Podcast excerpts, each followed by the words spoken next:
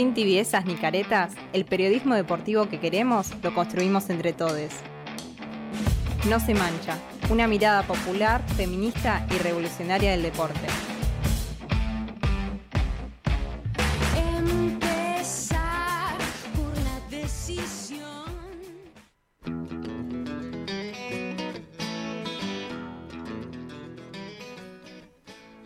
Seguimos al aire de Radio Estación Sur 91.7. Eh, nos pueden encontrar en Instagram como arroba la no se mancha, en Spotify eh, como la no se mancha,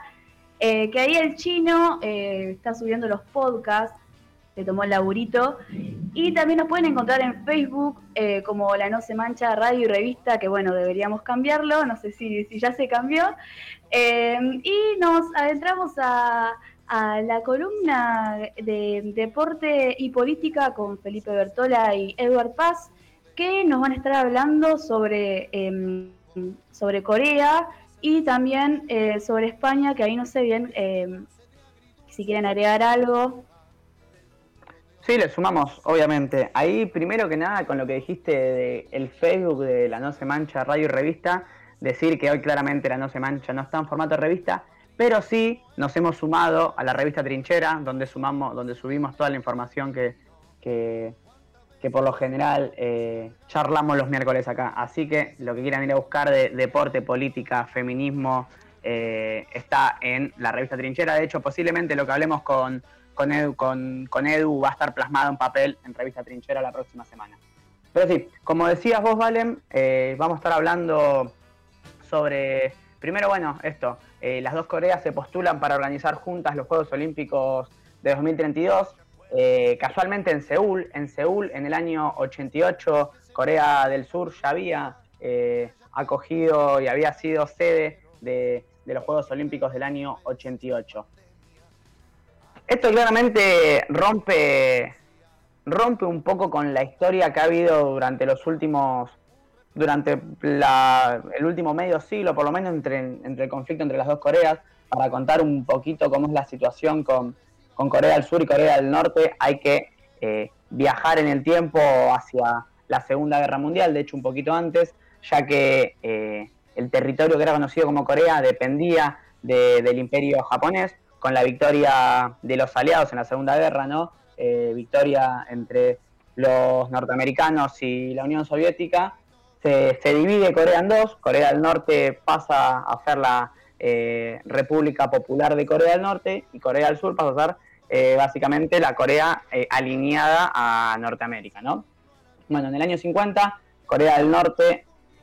invade Corea, Corea del Sur, arrancando con un proceso bélico que va, que va a durar, va a durar unos cuantos años, donde va a entrar primero Estados Unidos apoyado por la ONU, ¿no? La ONU, bancada obviamente, bancando principalmente al, espacio, al lado occidental y norteamericano, obviamente. Y luego eh, va a entrar en este conflicto bélico también la República Popular China, que va a apoyar eh, bélicamente a Corea del Norte, que es la Corea socialista, que es la Corea que respondía a la Unión Soviética. Se llega luego, se llega como un tratado que no es un tratado de paz, sino una especie básicamente de, de bandera blanca, donde no hay más conflictos bélicos, pero las dos Coreas quedan completamente divididas hasta la fecha.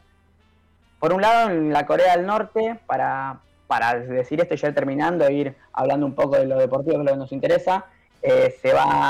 a, va a estar la familia King, la familia King al mando, que hasta el día de hoy son quienes eh, conducen los destinos de, de la, Corea eh, de la Corea Popular, y en la Corea del Sur, que es la Corea norteamericana, va a haber un golpe de Estado hasta la década del 85, hasta el 85 aproximadamente, donde empieza a haber un proceso democrático. En el año 88, como dije, eh, para empezar a maquillar y a limpiar este proceso democrático, ocurre lo mismo que ocurrió quizás en el Mundial del 1978 en Argentina, que tanto, que tanto decimos, que es el deporte, obviamente, como situación de estabilización social y económica del país, ¿no? Bueno,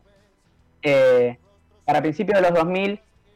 hay, un, hay también convenios donde las dos Coreas empiezan a, tener eh, un polo industrial junto, donde se le da trabajo a, gente de Corea del Norte por parte de Corea del Sur y empieza a haber reuniones bilaterales que van haciendo obviamente a nuevamente la unificación de una Corea. No la unificación de una Corea, pero sí la vuelta en diálogo. Y ahí es donde nuevamente aparece el deporte para que eh, aparezca esta postulación a las Olimpiadas de 2032, nuevamente con sede en Seúl, Corea del Sur, eh, para que las dos Coreas eh, compitan, flameen bajo, no bajo la misma bandera, pero sí bajo una misma idea, y empieza a haber de nuevo, después de más de 60, 70 años, una, una resolución al conflicto bélico que arrancó básicamente por una disputa entre Norteamérica y la Unión Soviética. Ahora sí le paso la... para que continúe. Eh, sí, respecto a eso, creo que eh, es muy necesario lo que habló Feli para poder entender y llegar a, a, o sea, llegar a analizar por ahí de, de, lo que va de lo que va a tratar y por qué es tan importante ver estas dos cosas, ¿no? Ver eh, por qué el deporte empieza a trabajar con respecto a todo esto en una división que, como bien dijo Feli, está, o sea, ya lleva casi 70 años y, bueno, hace poquito, en el 2019, eh, en este programa lo, lo, hablamos medio por arriba en forma de noticia de que se estaba trabajando en, en esta consolidación, ¿no? En una idea de, unirse para poder eh, ir eh, en un ir y competir en unos juegos eh, o en las Olimpiadas de invierno y en el día de hoy se está se está llevando a cabo ya, o sea, ya es algo legítimo y ya está la presentación delante frente al COI. El miércoles acordaron marchar juntas bajo una sola bandera, como bien decíamos, en un pasado se, se lo llevó así, se llamaba Corea Unificada en los Juegos Olímpicos de Invierno que se celebrarán entre el 9 y el 25 de febrero en la, en la sureña ciudad de Pyongyang, que es la que había, eh, que había mencionado Feli, como parte de las conversaciones que tienen los dos países, eh, después de estos dos años que veníamos mencionando nosotros que se empezó a dar todo esto, ¿no? Eh, después, también aparte de eso, los países pactaron que van a enviar un equipo conjunto de hockey femenino sobre hielo, si finalmente se cumplen los planes que obviamente hay detrás de todo esto, porque si bien eh, esta alianza, podríamos decir, deportiva, eh, por ahí se ve medio liviano, la verdad es que no es así, hay cosas muy fuertes atrás, hay, hay eh, montones de cosas que vamos a ir mencionando ahora. con respecto a todo esto, si, finalmente es lo que, que mencionaba, se cumple todo esto, sería el primer equipo deportivo coreano en unificarse después de 27 años desde los torneos mundiales de tenis de mesa y el Campeonato Mundial Juvenil de Fútbol de 1991. De acuerdo a la agencia surcoreana John Hap, la delegación norcoreana estaría integrada por eh, centenares de personas que incluyen 230 porristas, 140 músicos de orquesta y 30 atletas de taekwondo, aunque el número total por el momento de asistentes eh, no, está, no está definido, obviamente, y no serían los únicos. Por parte del gobierno de Kim Jong-un, eh, prometió que también eh, enviarán 150 miembros a los Juegos Paralímpicos, que tendrán que el lugar en marzo en Corea del Sur. La estrategia del líder norcoreano es eh, proponer un diálogo y enviar una delegación a los Juegos y Corea del Sur lo considera esto como una buena oportunidad para empezar a retomar el diálogo entre los países otra vez demostrando la importancia ¿no? que venimos mencionando ya hace mucho tiempo en nuestro espacio, que tienen los deportes para unir y poner por ahí paño frío a ciertas circunstancias que eh, atraviesan a nuestra sociedad. Obviamente no todo es color de rosa, como bien decíamos, eh, o por ahí no hay que tomarlo muy livianamente, ya que el anuncio de la, tregua, la bandera que recién mencioné, que, que se supo ver en el 2000, eh, en los Juegos de Sydney eh, y el equipo en conjunto que recién mencionaba de, hockey no fueron recibidos con buenos ojos por parte de, Corea del Sur ni tampoco por los aliados de Seúl eh, en su disputa en Pyongyang, en, en Pyongyang perdón, ya que obviamente esto por ahí no le sirve a muchos países, caso Estados Unidos y también Japón, con respecto a la geografía y a lo que veníamos mencionando y lo que viene mencionando Feli hace un rato. Y ahí empiezan a haber una cierta, un cierto cuestionamiento, tanto el entrenador de hockey de Surcorea decía que lo veía como algo negativo porque eso podía tentar a ganar una medalla, o sea, prefieren Eh, o sea, eh, unir, ganar una medalla antes de unir ambas naciones. Así que la verdad es que una disputa bastante fuerte que se va a seguir dando. por su parte, como bien decía, Japón expresó desconfianza sobre el intento de, distensión y, y, hay muchos más cuestionamientos en la participación de Corea del Norte en los Juegos que, que todavía se tienen que dar. Por ahí no sé si Feli querías mencionar algo. Yo quería aclarar algo cortito, eh, que es un poquito más eh, de tinte informativo. Eh, justo el día de ayer se, dio a conocer que Corea del Sur, perdón, Corea del Norte no va a participar de lo que son los Juegos Olímpicos de Tokio. esta decisión fue más que nada para, para proteger a los deportistas de, la delegación. Hay que ver también cómo lo toma el Comité Olímpico Internacional, porque eh, Corea del Norte sabemos que es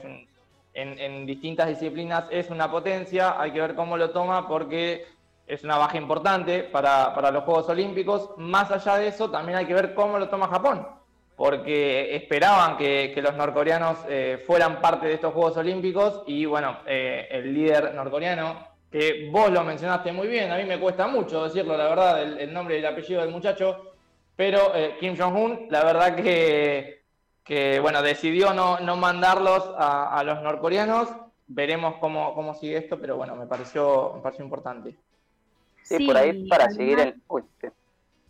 eh, no, no, quería agregar eh, que bueno, que es el primer país que decide bajarse de, de los Juegos Olímpicos eh, y además también otro ausente eh, va a ser eh, Rusia. Así es, por caso de doping. Sí. El Comité Olímpico Internacional lo, sancionó por casos de doping y entre otras cosas, y bueno, no le permitirá jugar y practicar prácticamente, vale la redundancia, prácticamente ningún, de, ningún deporte olímpico. Y tampoco creo que futbolístico, en caso de la FIFA y la UEFA. Y con respecto a eso, y por ahí para no que no se nos extienda tanto, eh, con respecto al puta entre España y Kosovo, por ahí Peri ya nos va a empapar de, lo que respecta a, a toda la, jerga más política. Sí, respecto, respecto a España y Kosovo, em, bueno, básicamente me parece que hoy trajimos dos temáticas para, para abordar en la columna, que son las dos, eh, básicamente, eh, salen a la luz o existen por el conflicto entre Norteamérica y la Unión Soviética, ¿no? Principalmente en este conflicto de eh, entre contexto entre Guerra Fría o posguerra fría, ¿no? Eh, para hablar un poquito de Kosovo, Kosovo es una región, hoy en día eh, se pueda, hoy, hoy, en día básicamente se lo está planteando como un estado soberano, ¿no? Pero es una región que, que se encuentra ubicada en lo que había sido la gran Yugoslavia, ¿no? Ese espacio grande. Voy a, voy a hablar un cachito de Yugoslavia simplemente para dar un dato más que importante eh, deportivo a la no se mancha, que a Valen le va a caer bien. Básicamente, eh, Yugoslavia es esa zona de los Balcanes que durante que después de la Segunda Guerra Mundial eh, es esto, ¿no? Se agrupa bajo la única bandera de Yugoslavia del socialismo nacional bajo la capitanía del Mariscal Tito. El Mariscal Tito es uno de los grandes emblemas del siglo XX del socialismo, ¿no? Es eh, ese gran emblema que rompe con la Unión Soviética, pero al mismo tiempo construye un socialismo nacional y que cuentan las lenguas rioplatenses, las lenguas de Berizo, que durante la década del 20, eh, huyendo, eh, huyendo de la Primera Guerra Mundial, viene a parar a Berizo, trabaja en los frigoríficos SWIFT y obviamente es hincha y fanático del Club Estudiante de La Plata por las cercanías con, con su equipo eh, de estrella de grado que era rojo y blanco, y al mismo tiempo porque corría el contexto del equipo de los profesores, ¿no? Ahora sí, hablando de... También si quieren saber un poquito más de esto, hay una nota en trinchera eh, escrita, escrita por mí casualmente, eh, que se llama De los Balcanes a 1 y 57, donde, donde cuento un poco más, más ampliado esto. Bueno, Kosovo, como había dicho, territorio de la vieja Yugoslavia, cuando cae el muro de Berlín en el año 89, eh, se, desintegra, eh, se desintegran las distintas naciones que estaban en Yugoslavia, eh, o sea que estaban bajo el poder de Yugoslavia, Croacia, Albania, Serbia, entre otras, dando comienzo a la guerra de los Balcanes. Dentro de eso se genera un contexto bélico del, 1991 aproximadamente hasta comienzos de los 2000, donde interfiere Estados Unidos y la OTAN, donde Estados Unidos bombardea por más de 90 días a Serbia y empieza a poner fin al conflicto. ¿no? En el año 2008, eh, Kosovo se independiza de Serbia, básicamente Serbia no lo reconoce obviamente, y lo reconoce únicamente la Unión Europea y años después, en el 2016, lo reconoce la UEFA y la FIFA. Lo que nos trae a discutir esto ahora es que de cara a las eliminatorias 2022 sale, sale a la luz el partido entre España y Kosovo, donde eh, España y Grecia son dos países que no reconocen a Kosovo como, como, un Estado soberano y básicamente eh, de cara al partido lo presentan como eh, un partido en disputa contra el territorio de Kosovo, donde acá obviamente Kosovo salió a contestarle con un comunicado y ahí es donde Edu va a continuar con la columna. Obviamente, con respecto a eso, creo yo que eh, esto se, dio la semana pasada, pero obviamente por otras cuestiones lo traemos en la semana de hoy y seguramente va a seguir en disputa. La semana pasada hablábamos también de, Inglaterra, ¿no? De que se había quejado con respecto a los derechos humanos. Bueno, Inglaterra también conforma eh, ese grupito de cinco naciones que no reconocen a Kosovo y hay que aclarar que la FIFA y la UEFA ya lo reconocieron y le reconocen su, su himno, su bandera, su símbolo, lo reconocen por completo. Por ende, más de 300 federaciones lo conocen, menos de esas cinco ¿no? que recién mencionábamos. Está Georgia también entre, entre unos de esos. Pero bueno, con respecto a eso, se dio el boom eh, prácticamente en Twitter y en las redes sociales porque es ahí donde se, menciona lo que dijo Félix con respecto a lo del territorio de Kosovo. Eh, a eso se dio la apelación con respecto al territorio y despertó una gran ira en la Federación de Kosovar que recordó un comunicado que Kosovo es un estado independiente y amenazó con no jugar el encuentro si no se les permitía usar el himno y su bandera, cosa que obviamente por parte de la UEFA y la FIFA, raro digo porque sabemos el peso por ahí que tiene España, se lo permitió Kosovo de buena manera, por lo tanto Kosovo se presentó a jugar el partido en España, eh,